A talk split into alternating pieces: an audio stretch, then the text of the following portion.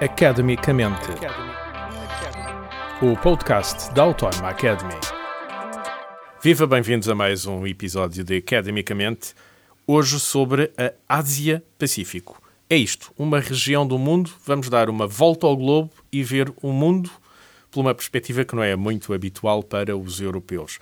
Para isso, convidamos Luís Tomé, que é justamente o coordenador do curso regional Ásia-Pacífico, aqui numa, numa relação entre o Departamento de Relações Internacionais da Universidade Autónoma de Lisboa e a Autónoma Academy. Uh, Luís Tomé, olhamos para Ásia-Pacífico, já lá vamos historicamente porque é que esta definição é agora usada, mas que zona do globo é esta? Se olha, revirarmos o globo ao contrário, olharmos assim pela perspectiva da Austrália virada para cima, de toda a, a, a Ásia à volta do Oceano Pacífico, de que região é que estamos a falar? Bom, esse exercício é muito interessante. Se nós pusermos no centro do mapa a Ásia e o Pacífico, facilmente percebemos duas coisas. Por um lado, que a Europa é periférica geograficamente. O resto da Europa é uma espécie de uma pequena península que se estende para lá da Rússia. E depois, nós percebemos que um mundo visto assim não é mais eurocêntrico. Estamos a falar da região central na geopolítica mundial, na economia mundial, e aquilo que, em termos mais rigorosos, eh, corresponde à Ásia-Pacífico, envolve a Ásia do Sul, onde estão em particular o Paquistão e a Índia, a Ásia Oriental, que tem o Nordeste Asiático, onde tem residentes a Rússia, o Japão, as duas Coreias, Taiwan e China e Mongólia, o Sudeste Asiático, onde estão os 10 países da Associação das Nações do Sudeste Asiático e Timor-Leste, também é candidato uhum. à ASEAN, e depois a Oceania, a Australásia, com a Austrália em particular, e a Nova Zelândia, depois aquelas ilhas e aqueles arquipélagos. Se olharmos para o PIB do mundo, estamos a olhar para o centro do mundo. Hoje é preciso somar o PIB todo do continente europeu, Rússia incluída nos cálculos do FMI, na metodologia do FMI, e de todas as Américas, para, somados, nos aproximarmos do share no PIB mundial em prioridade de poder de compra que representa a Ásia-Pacífico. Portanto, para quem tem dúvidas da centralidade económica desta região, Basta comparar, vale mais do dobro daquilo que é o share da Europa no seu conjunto ou uh, do continente americano no seu conjunto. Por outro lado, é bom perceber que temos aqui a maior exportadora e importadora do mundo, a China. A China, que é um dos principais parceiros comerciais de mais de 140 países uh, do mundo, dos 20 maiores portos do mundo em termos eh, de tonelagem, 14 estão nesta região. Enfim, temos que olhar para o mar com grande atenção aqui. Temos que olhar, mas esta região é central não é só do ponto de vista do comércio e da economia. Por exemplo, nós na Europa estamos muito preocupados e bem. A produção de tecnologia também é qualquer coisa que devemos olhar para ela, não é? Desde 2019, pela primeira vez, um país ultrapassou os Estados Unidos no ranking dos que registram mais patentes científicas e tecnológicas. Esse país é a China. A China. Eh, se olharmos para grandes players desta área, a China vai já saltar à vista, não é como um grande player, mas há outros, presumo. A China destaca-se porque a sua ressurgência a catapultou para o patamar de superpotência. Portanto, nós hoje temos de novo duas superpotências, os Estados Unidos e a China, superpotência, porque a China está no topo da pirâmide uhum. em todos os domínios de poder. Então, é começamos é só... por aqui. Como é que isto impactou esta área do mundo e o globo, de uma forma geral? Este ressurgimento da China, uma superpotência impacta tremendamente em todos os domínios, porque a China não é apenas o maior exportador e o maior importador mundial, é quem tem o maior share no PIB mundial em paridade de poder de compra. Dentro de muito pouco tempo ultrapassará também os Estados Unidos do ponto de vista do PIB nominal. É, para a exportação é um, um, mercado super interessante. É o maior exportador do mundo, é a fábrica do mundo, mas e não é só. Importador. É também o maior importador. Portanto, o maior mercado do mundo de automóveis, de computadores, de telemóveis. Ainda por cima, a China aproveitou a evolução do, do, poder económico para se converter numa grande potência tecnológica, está a começar a liderar algumas áreas fundamentais da chamada quarta revolução industrial, computação quântica, por exemplo, robótica, inteligência artificial, e depois tem muito poder militar e tem muito poder uh, cultural e muito poder diplomático, político-diplomático. Aquilo que chamamos uma potência. Uma superpotência, uhum. verdadeiramente. E depois há outras grandes potências, do Japão, à Índia, o próprio grupo ASEAN, temos as potências nucleares, para além da China, a Índia, o Paquistão e a Coreia do Norte, e saliento que todas as potências residentes nesta região têm fronteiras indefinidas por disputas que têm com países vizinhos. Isso Aqui, pode aumentar níveis de conflitualidade? Pode. Há muitos que prevêem que o século XXI será, uh, com a Ásia no centro, aquilo que foi o século XX na Europa, ou, se, ou seja, o centro onde começam grandes conflitos mundiais. Justamente o Paquistão, por causa Índia, dessas, China... desses limites uh, mal definidos, digamos assim. Ou... Todos têm disputas uhum. territoriais. Aqui temos a preocupação da Rússia.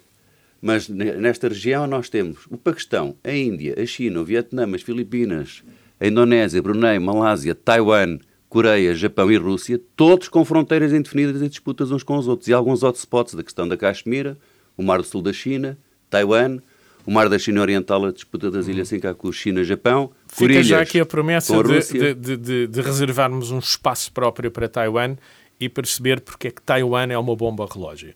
Deixamos isso para daqui a pouco.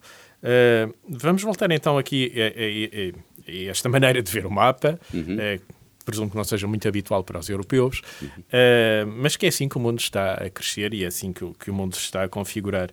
Uh, há aqui alguma nova guerra fria? Ou este conceito passou à história e não fará muito sentido? Num certo sentido há, mas também há uma guerra fria entre o Paquistão e a Índia. Sim, Agora, até na corrida ao espaço. É, exatamente. A questão é, utilizar o termo Guerra Fria, ou Segunda Guerra Fria, ou Nova Guerra Fria, para caracterizar a situação no mundo hoje e a competição Estados Unidos-China é um erro, porque nos remete para um contexto que está ultrapassado na história. Hum. Será Aquilo... um contexto demasiado simplista é. de dois blocos para esta é. relação? Parece muito mais multipolar, aliás, como está o mundo hoje em dia. E, e é muito e, mais, complexa mais, complexa a situação. Durante a Guerra Fria nós tínhamos duas superpotências que lideravam dois blocos, do ponto de vista ideológico, do ponto de vista militar, do ponto de vista económico. Hoje não é assim. Está a tudo China, muito mais interligado. Muito mais. A China não é a União Soviética 2.0. A base do poder chinês é económica. A China é um dos maiores parceiros comerciais de todos os aliados dos Estados Unidos e, em alguns deles, é o maior destacadamente. Por exemplo, da Austrália, a China representa um terço de todo o comércio externo dos Estados Unidos, do, do comércio externo australiano. australiano. Representa 25% do comércio externo do Japão ou da Coreia do Sul. Representa 16% do comércio externo da União Europeia.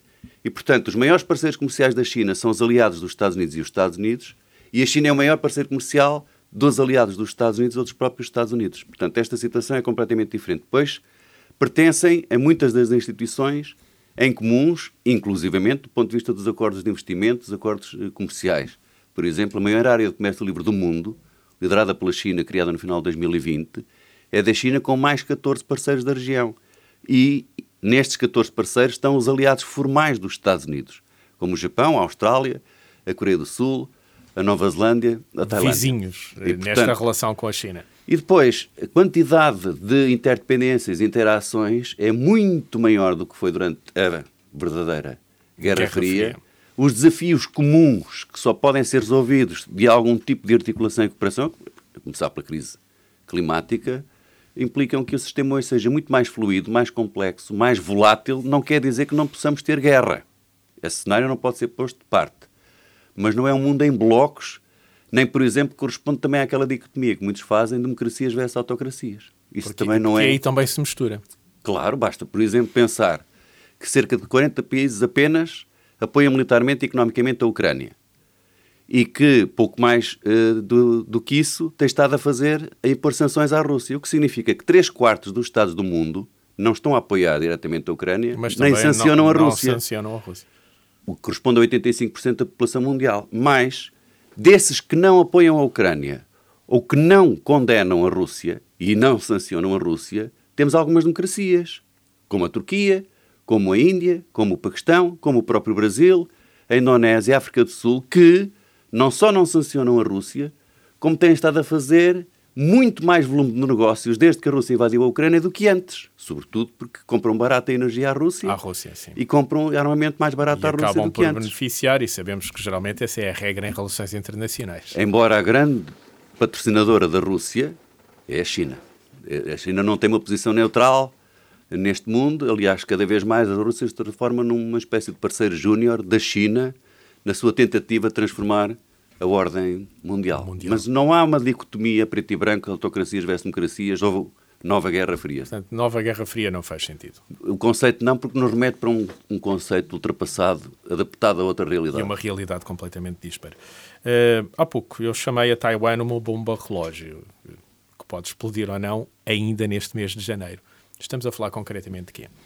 Bom, a questão de Taiwan é, como todos sabemos, a questão mais quente na relação entre as duas superpotências, Estados Unidos e China. O exemplo flagrante disso é que o mesmo presidente americano que disse que os Estados Unidos não iriam intervir na Ucrânia, porque a Ucrânia não é membro da NATO e não está coberta pelo artigo uhum. 5 Cláusula de Defesa Coletiva, também disse já por cinco vezes que se a China usar a força contra Taiwan, os Estados Unidos vão reagir pela força.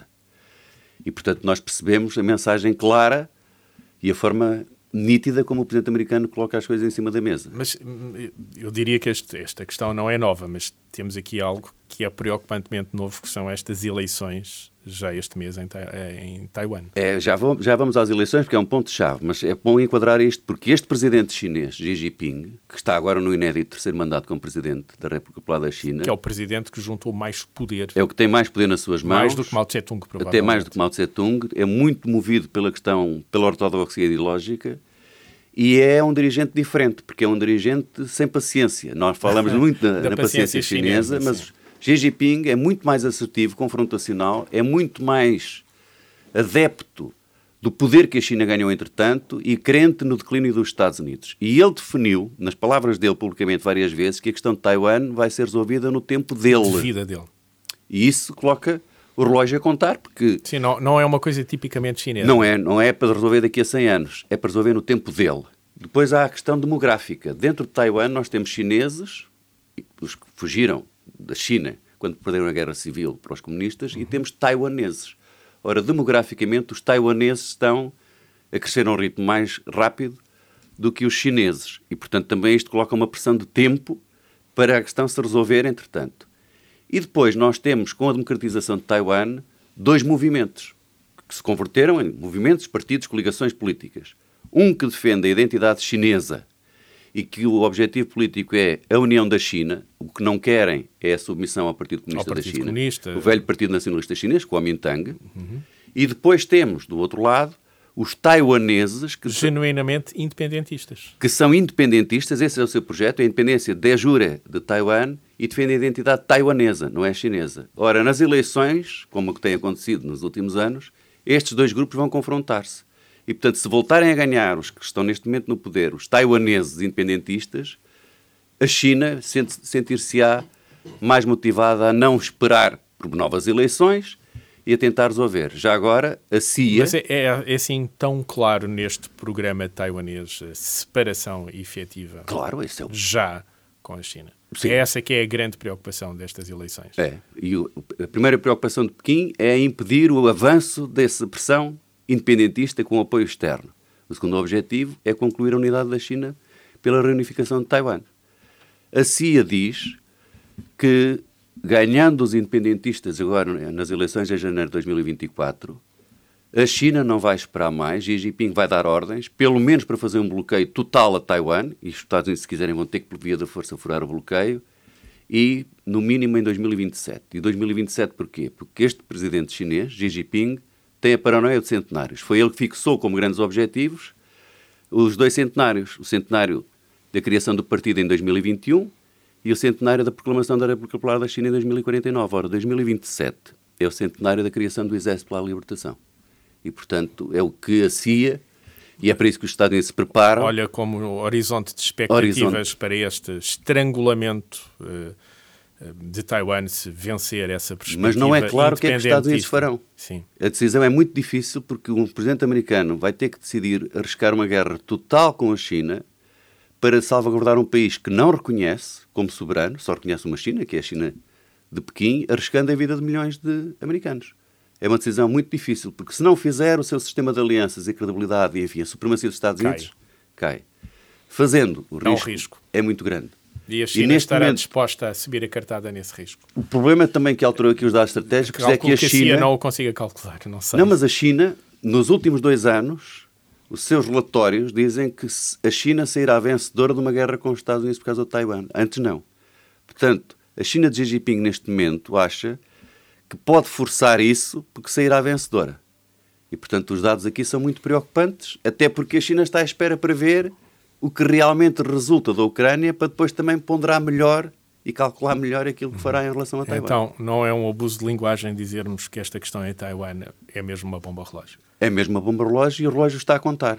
Infelizmente, estamos neste cenário. Pode ser que as eleições deem, deem aqui algum tempo para as partes poderem uhum. traçar outro tipo de uh, cenários. Acho que já percebemos porque é que este é o ponto quente, até de, de relacionamentos muito interpenetrados e de fronteiras indefinidas nesta zona Ásia-Pacífico, o motivo da nossa conversa.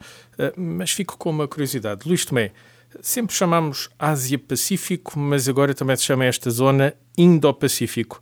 Isto é mais que uma mudança de linguagem, há outras razões? Tradicionalmente chamava-se Ásia-Pacífico. E uma região geograficamente definida, em relações internacionais, corresponde com o primeiro critério a geografia, mas depois tem que ter um conjunto de interdependências tão intensas, do ponto de vista também institucional, que justifique definirmos assim uma região do globo. O que acontece, entretanto, é que por razões geopolíticas anti-China e para aproximar a Índia de certos parceiros como os uhum. Estados Unidos, a Austrália e o Japão, começou a utilizar começaram a utilizar esse termo Indo-Pacífico. Indo-Pacífico. Que geograficamente não me parece corresponder bem a uma designação do planeta, como região do planeta, porque não se pode excluir um residente tão importante como a China. E, por outro lado, não tem um quadro institucional. Aquilo que se pode aproximar da definição do Indo-Pacífico é o Quad, a parceria quadrilateral entre os Estados Unidos, Japão, Austrália e a Índia.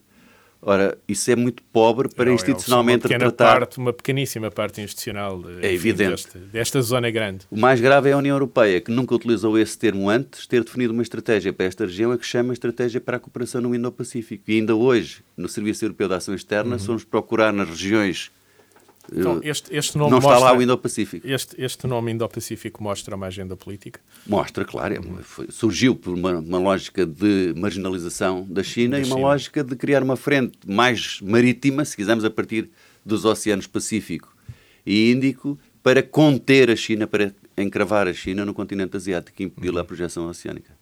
Uh, Luís Tomé, só me resta agradecer os esclarecimentos que trouxe uh, para percebermos este globo virado ao contrário e, e sobretudo, esta grande centralidade uh, que é toda esta vasta região a que chamamos Ásia-Pacífico. Muito obrigado pelo tempo que pôde despender para uh, percebermos melhor esta questão. É que agradeço. Academicamente. Este programa foi gravado nos estúdios da Universidade Autónoma de Lisboa.